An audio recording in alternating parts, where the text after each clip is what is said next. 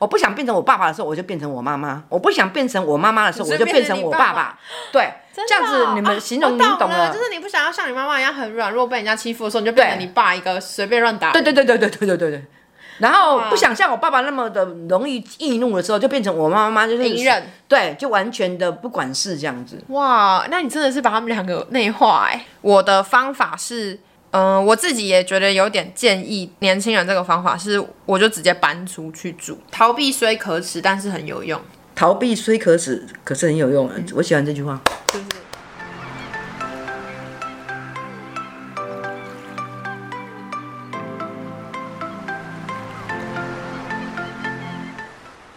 嗨，大家，我们是去我妈的上一代。嗨，我是新妈，我是星星。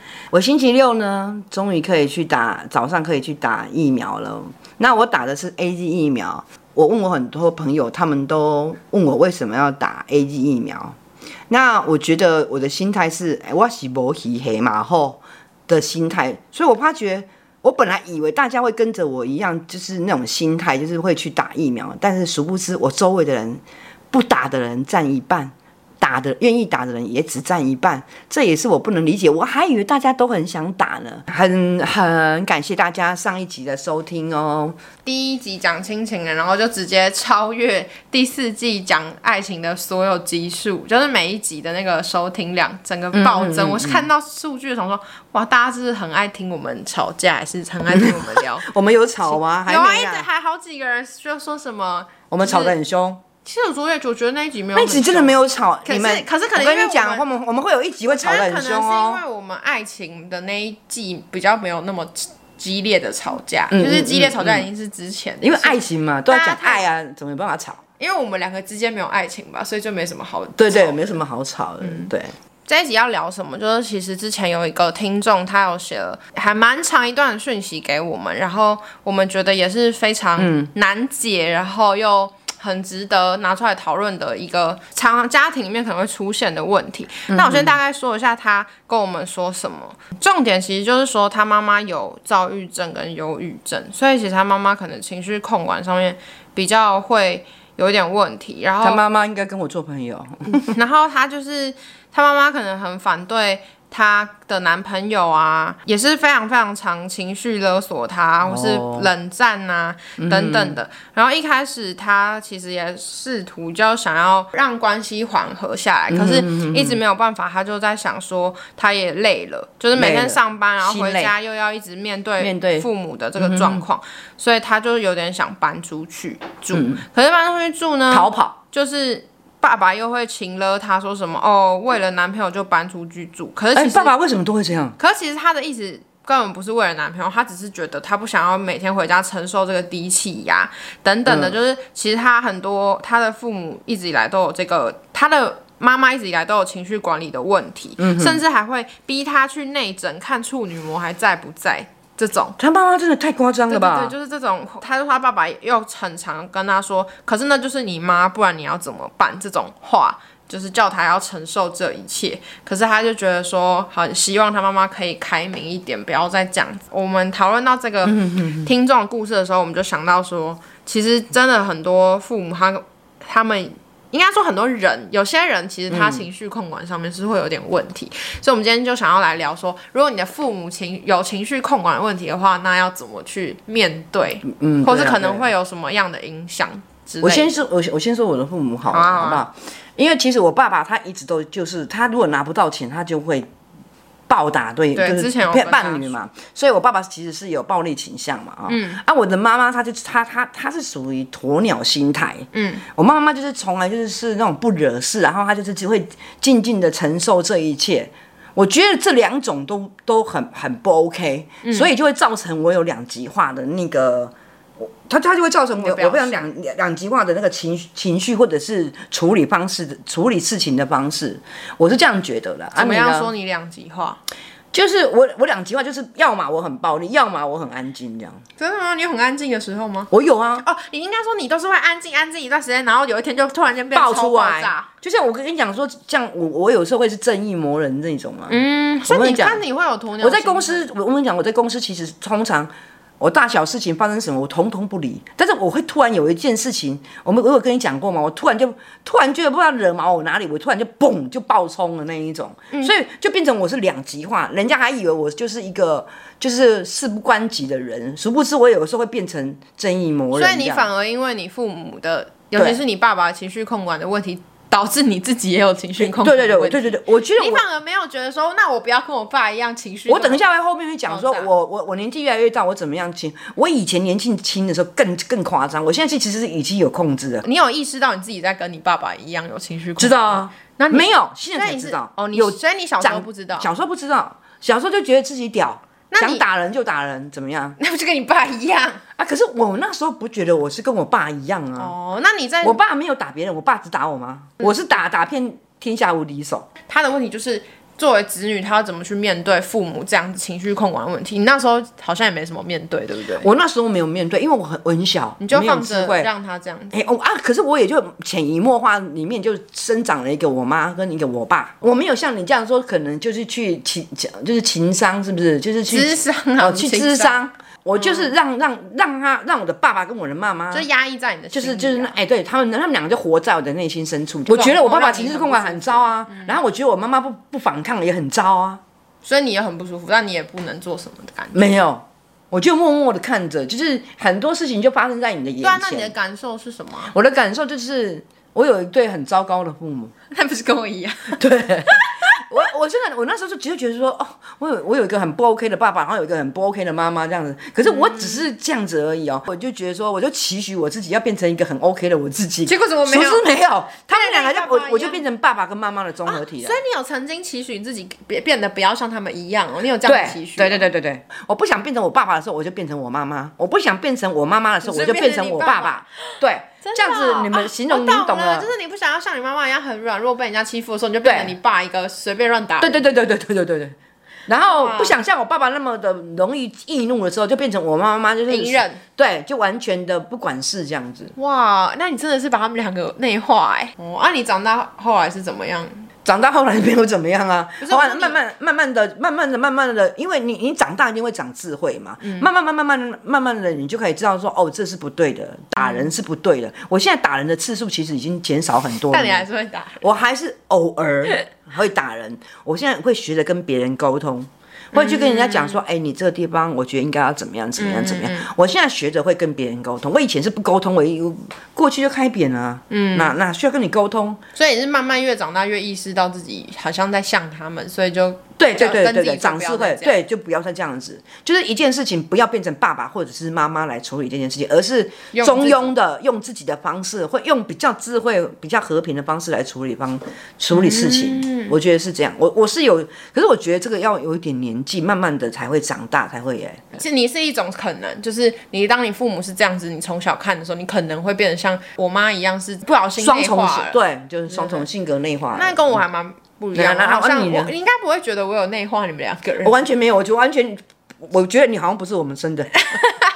我也是这么觉得，我自己应该也算是有遇到这样，可是我我没有像你那么严重。我爸爸是喝酒之后有情绪问题，嗯，就是他只要清醒的时候还好，就很正常。可是就像我们前面很多集数说，他喝酒之后就会变得很恐怖，就是会摔东西啊，他会开始讲一些。他有时候是走生气路线，就开始大骂；有时候是走一种很悲情、很悲情，然后开始讲一些就是让你觉得很、很、很为难，或是很你怎么你为什么要跟我讲这些的那种感觉。对对对对，就是他也是酒后情绪控管不好的人。对。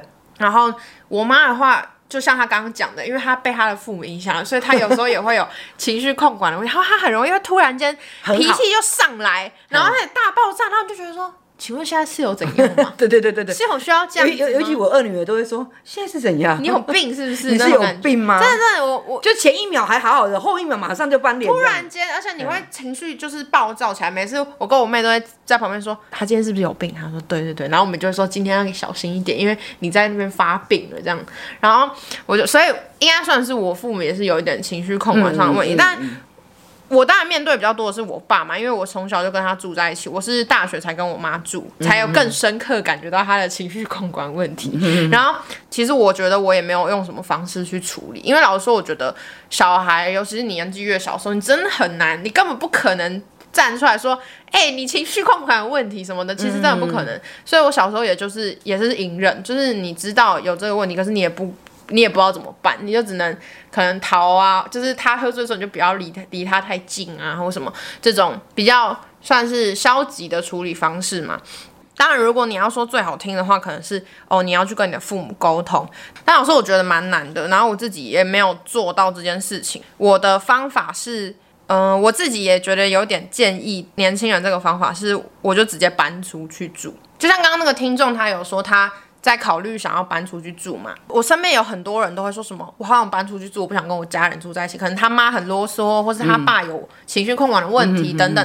可是大家都会迟迟的没有搬出去住。然后有一些原有几个原因啦，我我自己听下来，有一个原因是，就像刚刚那个听众一样，你可能被你的父母请了，他就会说你为什么要搬出去住啊？他就他父母很多大多数人都还是会觉得。你应该，因为你不是说父母都会觉得小孩子永远都是小孩嘛，是，所以他可能还是会想要把你守在身边，所以就变成他会情勒你，让你觉得你是不是不该搬出去住。第二个可能是为了省钱，就我听过很多人，他明明在家里过得很不快乐，可是他又不想要花房租钱去外面租房子住，所以今天你又想省钱，你又不想要被你父母情绪影响，那就是不可能的事情，你一定是要有所牺牲嘛，就是你要不就是你。好，你省钱，你就在家里隐忍，要不然你就勇就勇敢搬出去，然后你就可以不要面对他们的情绪。但你当然就是要多花一点钱。然后我自己尝试的结果是，我觉得不管是情人还是家人，其实距离才会产生美感。就是、我觉得是啊，我觉得家人也是。大学毕业刚搬出去住的时候，我就没有跟我爸爸在住在一起嘛，然后也没有跟我妈住。然后那时候工作很忙啊什么的，你可能两三个礼拜我。的假日，我爸会来接我，然后我们会就是跟我弟弟妹妹什么出去吃饭。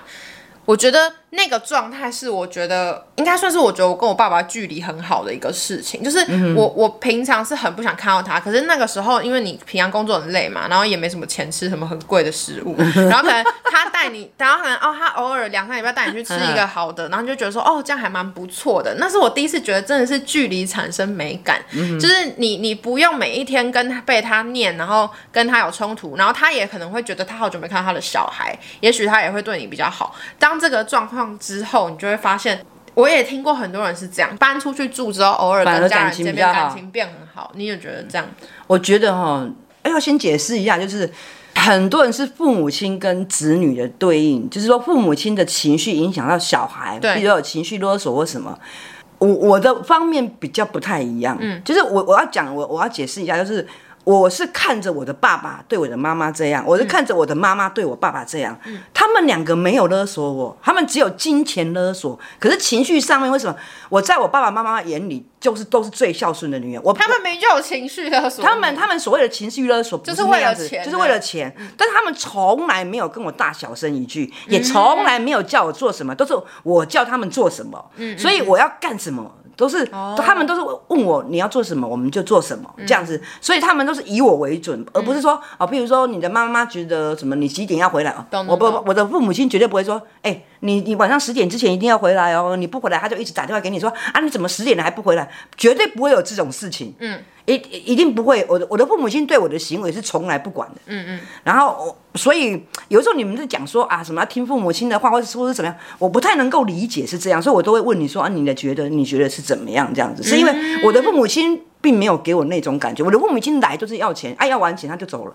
我很我开始赚钱的时候，我爸爸，我会跟你讲，我我自己单身到台中来，我就没有跟我的父母亲在住在一起。你应该不会想要跟他们一直住在一起。不要。嗯，所以确定不要，那你是不是就会很容易更厌烦？是我自己的解决方法是这样啦，因为我真的也觉得好难去，嗯、你也很难去指正你的父母的情绪控管问题，然后叫他改进什么。我觉得这是比较不容易的事情。你说你要搬出去的时候，可能他们会很激动或者什么什么的，但是在真的你真的做了之后，其实他们久久看到你还是会觉得。哇，很久没有看到不搬不搬出去住也有，其实也是有方法嘞。因为我我我听人家建议的，那我也建议给大家听好了。就是说，你可以去，你如果觉得你自己字写的不错的话，你可以写“不要生气”四个字，你可以把它裱成一个框，挂在你们家非常没有，你就挂在你们家非常明显的地方。当你的爸爸妈妈会生气，或者是在情绪勒索的时候，我觉得好不合理。你就要指着那个话，这个就就叫父母亲看见，然后就叫他暂停一下，然后真的你就要表达表达。我想到一个方法，可我不知道有没有用，啊、因为我的父母是离婚的状态，所以我、嗯、我没有办法实实行这个事情。就是如果今天他父母是有在一起的话，假装通常应该会是一方比较有情绪问题，一方可能比较少的话，嗯、你觉得如果今天我去找比情绪控管比较好的那一个？人那个人跟他说，其实另外一个家长让我觉得不舒服或什么，你觉得会有帮助吗？就请那个比较好的那个人来处理，有可能啊，就请他，因为毕竟他们是夫妻，搞不好对对，也许他们两个比较容易沟通。我我自己觉得会不会，其实那个人他也觉得，他搞不好跟他结婚什么，他也觉得他情绪很烦，可是他可能也处理不了。比如说你跟你妈妈比较好，然后他也比较冷静的话，也许你可以跟他说：“哦，我觉得爸爸爸都很凶啊，某些地方是不是可以改变什么的啊？是不是他们可以沟通一下之类的？”对了，不要变成习惯性的自我牺牲了。我觉得是这样，就是你可以啊，你也不要期待父母可以改改改变到说是你完全想要的那种父母。我觉得那个也是困难的，你就多帮帮自己。你觉得怎么样？你会比较舒服，你就尽量朝那个方向走。那如果是有精神病的话，我觉得又更难了。就是那已经是已经算是一个有一点，我不知道我这样讲会不会有点严重，可是算是有一点为失能的父母了。就是他已经没有办法做好你所期待的那个角色。嗯、可是我有一阵子觉得我自己生病了、欸。怎么说？发生一件事情之后，我我有我有自我反省。我本来要想要去看精神科。你是有生病啊？我觉得。对，就是就是我儿子还我忘记了，这你是什么毕业典礼就对了，还是演员。你说你报答我弟那个？对，我平常给别人的感觉就是很有礼貌、很开明，然后笑嘻嘻，然后怎样这样子。他带我弟来参加我的毕业典礼，然后是在一个礼堂里面。不知道为什么，他弟弟就一直一直有一点吵闹。哭吗？还是他没有，他就是有一点吵闹这样子，一点他有一点吵闹，然后我一直哄不好他，嗯、我就叫他，因为因为那个就是大礼堂，然后就是不要有吵闹，我就叫他不要吵，不要吵。突然之间，我突然那个暴走，哎，我直接因为因为因为进去有拿矿泉水，你知道，我直接拿就在那个大礼堂哦，人家还在那边颁奖哦，什么校长奖什么奖，我直接拿那个那个那个就是。宝特瓶直接暴打我儿子，暴打到所有的父母都没有在看上面的那个颁奖典礼，大家都在看我，看我在暴打一个很小的小孩这样子。嗯、那时候应该才幼稚园，幼稚园很小，然后我直接拖着他在暴打，然后从里面打打到外面去这样，然后整个家长就吓吓傻眼，然后暴就是暴打完了之后，我立刻叫菲佣把把我儿子带回去，我再走进来那个礼堂，全部的人都看着我。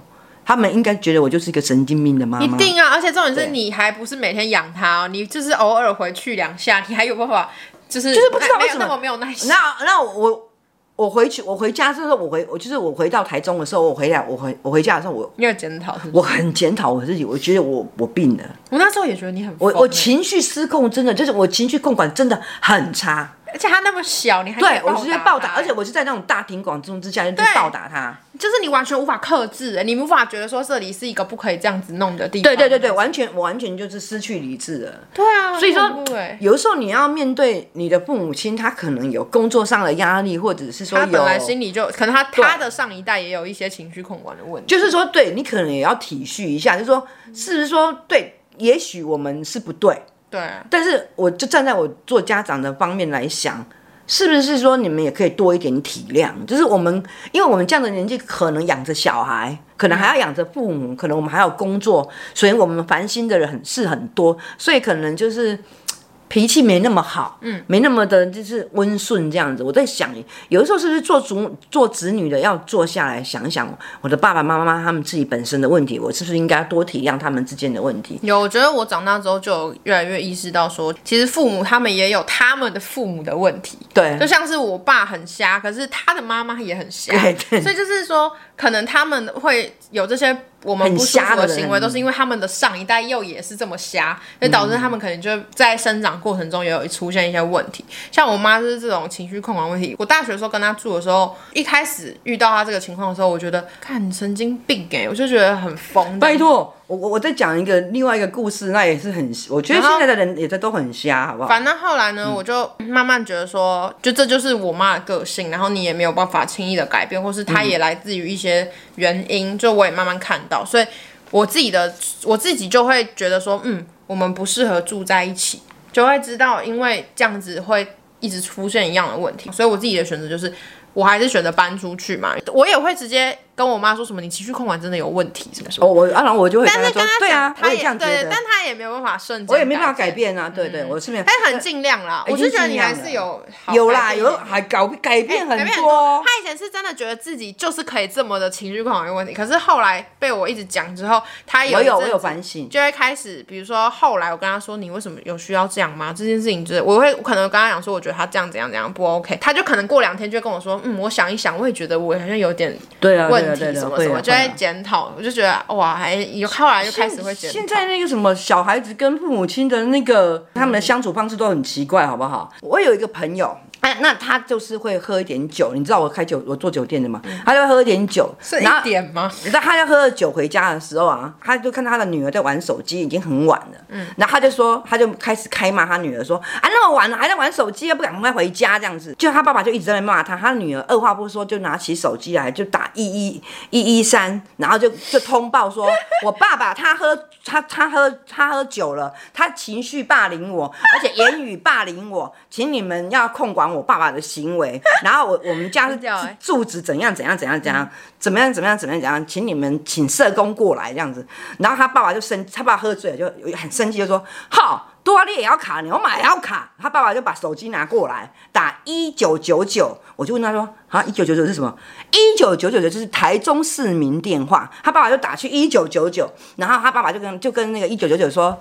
哎、欸，我现在哈，我我我我我保帮我女儿保的险，还有我的险哦，都不准给我女儿领，我要把我的女儿保险要取消。然后那个一九九九的接线员就跟他说，嗯，这位先生，呃，那个那个，你这个要找你的保险员哦，这个不是我们的我们服务范围之内。然后他的爸爸因为喝醉了，我那个我我那个朋友就喝醉，他就说好啦，我知道了，我自我了断啊。其实他是要说我自我解决，可是他不会，他他就喝醉，他说我自我了断，他就挂了。之后一九九九市民专线的专员真的非常的紧张，以为他爸爸要干什么，就直接就通报他们那一边的警察局，然后就警察局就两台。那个警车就哦一哦一就去到他家了，马上就是说就呼叫，是不是里面发生什么事情？就就是一对父女在吵架这样子。经过这个故事，你就可以知道说，现在的哎小孩也不是现在不是也不是以前的小孩哦。你现在跟他吵架或者什么，他会打电话的哦。然后现在的父母也要打电话哦。就是说，现在其实现在跟以前的状况其实是真的差很多。你你觉得是不是这样？就是父母亲相处方式，我觉得这是一部分。我相信还是非常多人是不不太。敢做什么事情的，就是还是隐忍啊。那那我们可以呼吁大家。一一三真的是，是，我是觉得这样有点激进了，然后也蛮好笑的。啊，有市真的有市民专线哦，你看你住在哪一个市，你就可以查一下市民专线。可能大家每个市，你如果有什么事情可以打市民专线，他会帮忙你哦。嗯、我们顺便刚好聊到这个，刚好聊到这个好笑。当然，如果你的父母有严重到是家暴的情况，你是真的可以打一一三啦。就是像我，真的吗？像你以前，如果你现在把你爸妈的事情拉到现在这个时候，真的吗？我就打一一三说，哎、欸，我爸报警，我爸在打我妈，而且你说打的很严重，对，很严重啊，他们就会处理啦。哦，他们就真的会派人来吗？我不知道是派人来怎么样，可是他们会处理，因为那个是家暴防防治专线。哦，对，所以是真的会有人处，会有。所以，所以说，所以说，你们真的说，你如果在家里面听我们 Podcast 的听众，如果你在家里面甚至有受到霸凌，哎，不是，不是，不是，你被打了，好不好？还是说你的母父亲被打了，或者你的母亲被打，我觉得是可以打给社工的啦。或是打给打给市民专线，请他们帮助你啊！我觉得是是可以的啦，你可以寻求别人的帮助。我的意思是这样。当你已经常年十几年、二十几年都被情绪控管有问题的人这样子，就是播影响你的情绪，其实我觉得真的很难。你自己的性脾气，或是你去面对别人，我觉得都很有可能会被影响。像像你这样子，我说听众那个他他讲的说他。该怎么办才好？其实我我我我想要讲，我要想要讲两个比较实在的故事，它是两种不同的解决方式啊哈。就是，哎，可我刚刚讲的也是，就是你真的可以搬出去。对，嗯、第二第就第一个，他就是有一次呢，我们在包厢里面啊，然后我们真的就是有问那个小姐，那那个小姐非常年轻，大概刚满十八岁，没有很久。嗯嗯。我们我们的客人就问她说啊，你怎么这么年轻就来上班这样子？嗯、然后那个小姐就是说。我我我我要我妈妈受伤了，我要我要赚钱养，呃，就是让我妈妈养伤这样。他说啊，你妈妈为什么受伤了？他就说，因为我爸爸杀了我妈，我妈我爸爸杀我妈妈，因为我爸爸喝醉酒了，他情绪控管有问题，所以他杀了我妈妈，所以我要赚钱养家。他杀了是死了还是没有死？他是重伤嘛，就很严重重伤，所以他出来赚钱养，呃，赚钱养就是帮他妈妈养伤嘛，然后。我我的客人就问他说：“那你为什么你你你这样子爸爸妈妈都很糟啊？那你就逃跑就好了。”他说：“不行，一个是我的爸爸，一个是我的妈妈，我不能我不能走，我两个都不能，嗯、我还要去监狱看他爸爸，因为他爸爸酒醒了嘛，他去监狱看他爸爸，嗯、然后去医院看他妈妈。天哪！那其实你想想也很可怜。真的。在另外一个例子呢，也是客人就很喜欢问说：啊，你怎么来上班了？这么年轻？然后这样小姐就回答他，他说：嗯，因为我我没有钱。”我需要赶快赚到钱，因为我现在跟朋友借钱租房子，因为我已经离家出走了。嗯，那客人就问他说：“你为什么要离家出走？”他说：“因为我的爸爸跟我妈妈一天到晚都在吵架，嗯，一直吵架，吵到我都觉得我精神衰弱了，我没有办法跟他们生活在一起，而且我已经成年了，所以我就跟同朋友借钱，所以我赶快出来赚钱，然后还给朋友钱，然后顺便赚钱，然后他想要自己开店，然后他想要过他自己的人生，他不想要跟他的父母在一起。”第二个完全就是我自己的想法，就是你真的受不了的话，你真的就是要自己独立去生活啊！你不能说你想要在他们的庇荫之下，又想要他们对你态度很好。但是有一些人，就像那个我刚讲的第一个他那是因为他想顾，因为他真的他，他也有那种就是想要照顾妈妈又想照顾爸爸的人，他就是不想离开家的人，可是他又很痛苦。嗯，我想谁像他这样遇到他。爸爸杀了妈妈也很奇怪，也也是很痛苦的情绪。他还愿意就是接受这说，他还去监监狱看他爸爸，他还去医院照顾他妈妈。所以说也是有这样的小孩啊。所以说我们很难讲。哦，我也算这种吗？对啊，你也算这种啊，也算这种。所以说我觉得很难讲说逃跑或者是不逃跑或者。是搬搬出去住不算逃跑，我觉得我觉得很像，我觉得在我眼里就算逃跑。你又不是不照顾他们了，你只是不要每天跟他们住在一起啊。我觉得解决方式一个就是直接面对，第二个就是逃跑。直接面对是什么意思？你说跟他说，我跟你讲啊，我就是觉得你的情绪控管有问题。对，我刚就跟你讲啊，你情绪控管有问题啊。那如果对方还是无法改嘞？没有，就是你慢慢跟他讲，你不是常常跟我讲你情绪控管有问题，然后我就会想说，是啊，我情绪。那是你比较，那是你比较少。可是你也你怎么知道你的父母亲不会跟我一样？可是慢慢讲一一次两次两次三次，哎，你真的情绪控管，你真的这样不 OK 哦。我不觉得我爸会，或者是你放什么，就是某一个人的 podcast，不一定是我们的 podcast，或者是某一个人说的某一段话，别人你可以传给他。对，我觉得父母亲都会。看小孩子传的东西，所以你可能那一段话，可能就是你经常传嘛，你经常传有关于他的事情的，可能人家是劝诫的，你可以传给他，他常常听。其实他真的，我讲当父母都会都会审视他自己的行为啊。慢慢慢慢慢久了，他真的会了。我根本没骗你，但是我但是要时间呐，要时间，不一定他可以马上。我也是慢慢才变成这样的啊，就是慢慢的会理理解别人的想法，觉得你爸爸好像也不太可能改变，爸爸也不太可能。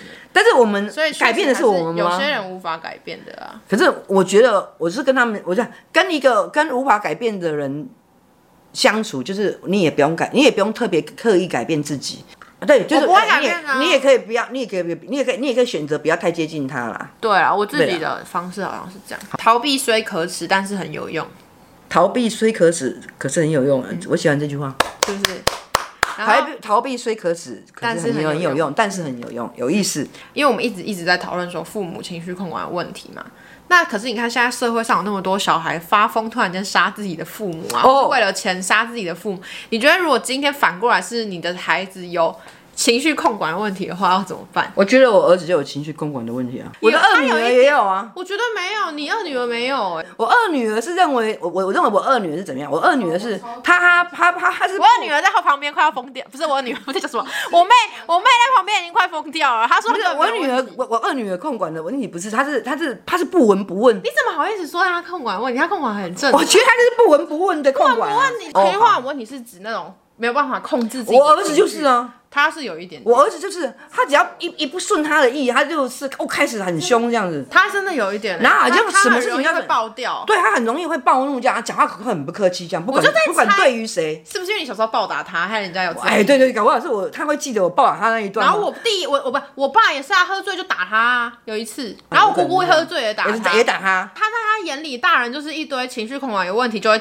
打他或骂他的人，那他也有可能就会变成这样啊，潜移默化这种，就像你一样，你啊，有可能。而且你还只是你爸打你妈，你就变成这样，他是自己被打、欸。但是我我明明知道我儿子控管有问题，可是我不我也不敢跟他讲，我们也没照顾他多少，所以我们始终就是点点就好了。对，但赶快走人，不要不要不要太接近。他确实是有一点。原来我也是选择逃避，对，你就逃避。我我也是逃避啊。你会有一天要暴打他？对，有一天我又又开始暴打他。他现在已经一百八十几公分，我一样照打，不过我一百八十多，我客人有的都很高，我一样。你都没有在跟人家飞踢，你已经没有在跟人家见面，你不要暴打别人。我看别人啊，都是谆谆教诲啊。真的吗？我觉得大部分，我看大部分都是这样，是不是？然后还会讲道理，还叫他坐下来，然后讲道理给他听啊，然后比喻啊，或者是跟他讲怎样讲。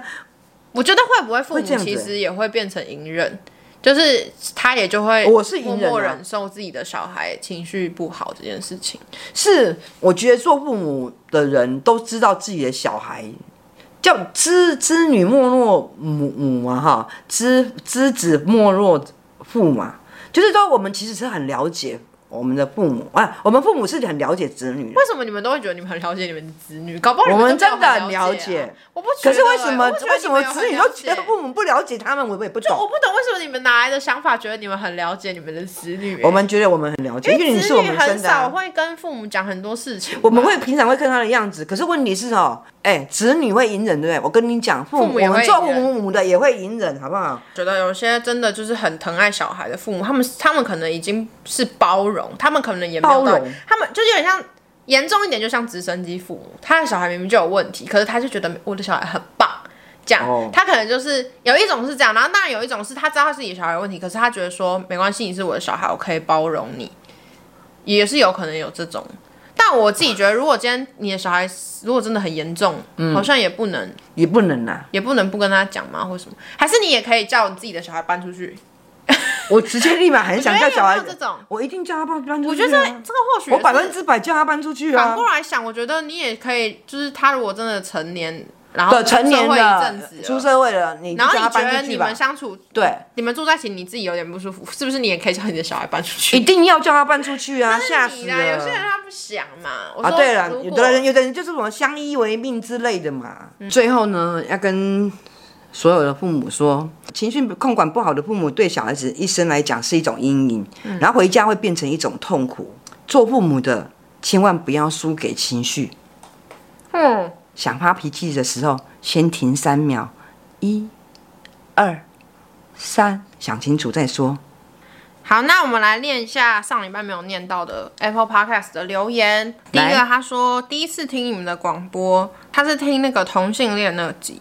然后他说：“整个气氛我快笑死了，好欢乐，真的啊。尊重多元不代表什么都要接受，重点在于尊重。对对对，就是他。我觉得他讲这个意思是我们想要传达，就是嗯嗯，是大家本来就会有不一样的想法，你可以不，你可以不要跟他一样，可是你也要尊重他的想法。是是是的，人要学会尊重。对。然后下一个他说，当听到你们的节目，就开始像追剧般追。”听之前的节目，希望我跟小孩以后可以像你们无话不谈哦。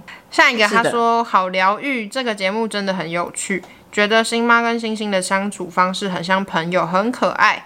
所关注的话题也能引发听众有更多元的想观点去思考。更谢谢你们愿意花时间去了解彼此跟尊重对方，让不同世代的我们可以一起调整。嗯，是，我觉得是啊，好会讲。那如果还没有给过我们评论或是给我们五颗星的话，记得在 Apple Podcast 给我们五星吹捧。然后还没有追踪我们的 IG 的话，也要记得到 Instagram 搜寻“去我妈的上一代”。好，大家也要记得，如果你还不知道我们有订阅式赞助的话，我会把链接放在下方的那个节目资讯栏，可以去点。然后只要你就是给我们一点点的，一个月可能省下一杯咖啡啊，就可以给我们。支持，让我们自己继续做节目，成为我们的什么干女儿、干女儿、小女儿、小女儿跟妈宝。没错，没错。然后我们就会在每一集的最后感谢你，然后也会有一些相对的订阅内容的回馈，大家可以去下面要多多订阅哦，再麻烦你们了。好的，那我们下礼拜见，拜拜。本集要感谢我们的妈宝黄贤、幸运小公主、小女儿喵星人君怡。超爱星星和星妈的阿曼达，以及干女儿哈达萨金宇硕，谢谢你们的支持与赞助。